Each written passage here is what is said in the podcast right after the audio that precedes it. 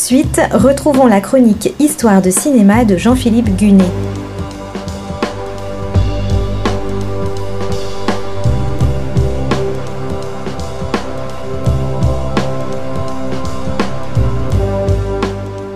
Hollywood a toujours eu besoin de méchants.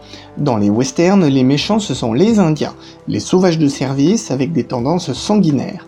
Mais comme toujours, certains cinéastes filment à contre-courant des modes, ils cherchent à présenter les Indiens sous un jour plus respectueux, par exemple D.W. Griffith en 1908 avec son court-métrage L'enfant et le peau rouge, ou encore Alan Crosland en 1934 avec Massacre. Ces premières tentatives pour réhabiliter les Indiens datent toutes d'avant-guerre et sont tombées dans l'oubli.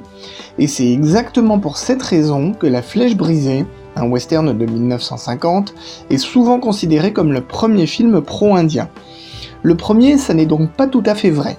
Il y a eu les films d'avant-guerre, et John Ford s'est aussi un peu frotté au sujet avec le massacre de Fort Apache en 1947 et la charge héroïque en 1949.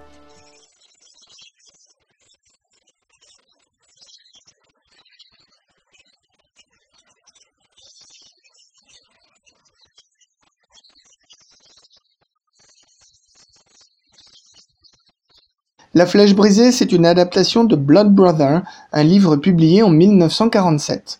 Son auteur, Elliot Arnold, y raconte les négociations de paix entre les États-Unis et le chef Apache Cochise. Attention malgré tout, Blood Brother est un roman historique, c'est un mélange de mythes et de faits authentiques.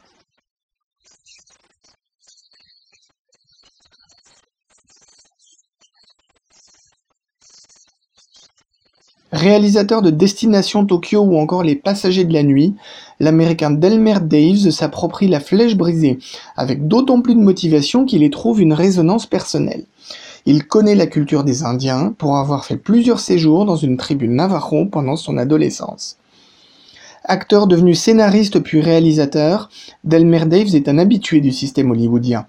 Son professionnalisme rassure les studios, mais ça ne l'empêche pas de glisser une touche personnelle dans ses films, ce qui fait de lui plus qu'un simple faiseur.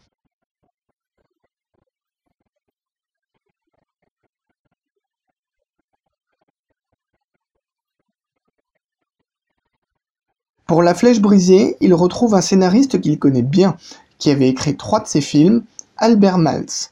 Mais à la fin des années 40, l'Amérique est en pleine hystérie anticommuniste, celle du McCarthyisme. Albert Maltz est sur la liste noire, il fait partie de ceux que l'on a appelés les 10 d'Hollywood, ces scénaristes, réalisateurs et producteurs, auditionnés et condamnés par la tristement célèbre commission des activités anti-américaines.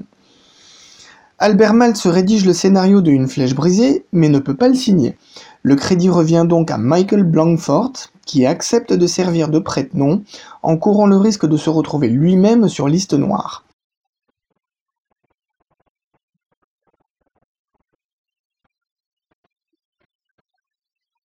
L'intrigue de Une flèche brisée est donc située en 1870, en plein affrontement entre les Apaches et les Blancs.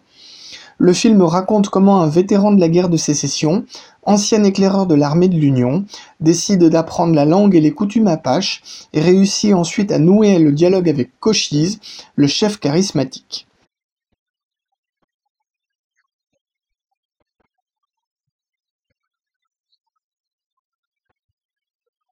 Le rôle de l'éclaireur est confié à James Stewart. Habitué des comédies, l'acteur a 42 ans. Il est en train de bifurquer vers le western. Il tourne coup sur coup Winchester 73 et La Flèche brisée. La Flèche brisée a beau renverser les clichés sur les Indiens, elle n'en reste pas moins une production hollywoodienne. Deux rôles clés d'Indiens sont joués par des acteurs blancs maquillés. Cochise est incarné par Jeff Chandler. Quant à la jeune indienne dont James Stewart tombe amoureux dans le film, c'est Debra Paget qui la joue, elle est âgée de seulement 15 ans. I started into the canyons that were the beginning of Cochise's country. I never felt so lonely and so dog scared in my life. For three days I climbed higher into the mountains in which the Apache stronghold was hidden. Le film a beau avoir un point de vue progressiste, le réalisateur doit quand même composer avec les financeurs et les distributeurs. Et à l'époque, ce n'est pas encore une évidence que tout rôle d'Indien doit être confié à de véritables Indiens. Enfin, je parle des personnages principaux, car un autre chef indien charismatique, Geronimo, apparaît aussi dans le film, et lui est joué par un Mohawk canadien, Jay Silverheels.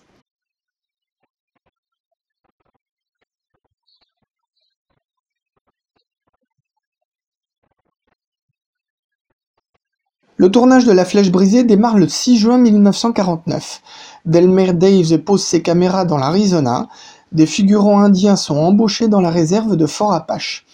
Delmer Daves connaît bien la culture indienne, il reconstitue donc minutieusement toutes les cérémonies, à un tel point que le film en prend une valeur ethnologique.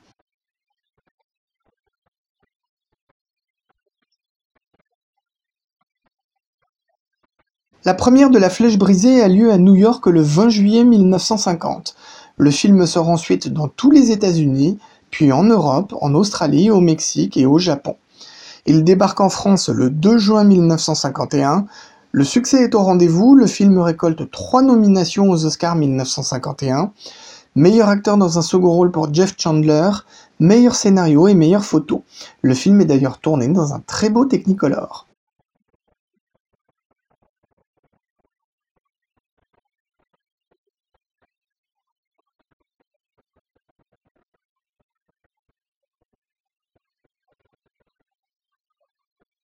Parce qu'il fait jouer des acteurs blancs dans des rôles d'indiens, La Flèche brisée n'est donc pas entièrement libérée des carcans de l'époque. Il n'empêche, il a tout de même réussi sa mission, renverser les valeurs traditionnelles du western. Et en plus, il développe un message pacifiste auquel on ne peut pas rester indifférent. Il prône le dialogue, le respect de la culture et des mœurs d'autrui. Il fustige les guerres inutiles et fait comprendre que certains ont intérêt à ce que la guerre se prolonge. Et puis ne trouvez-vous pas que son message antiraciste et pacifiste est totalement d'actualité? En cette période de menaces terroristes, de conflits israélo-palestiniens, de communautarisme exacerbé, n'est-il pas rafraîchissant de voir un film qui encourage le dialogue?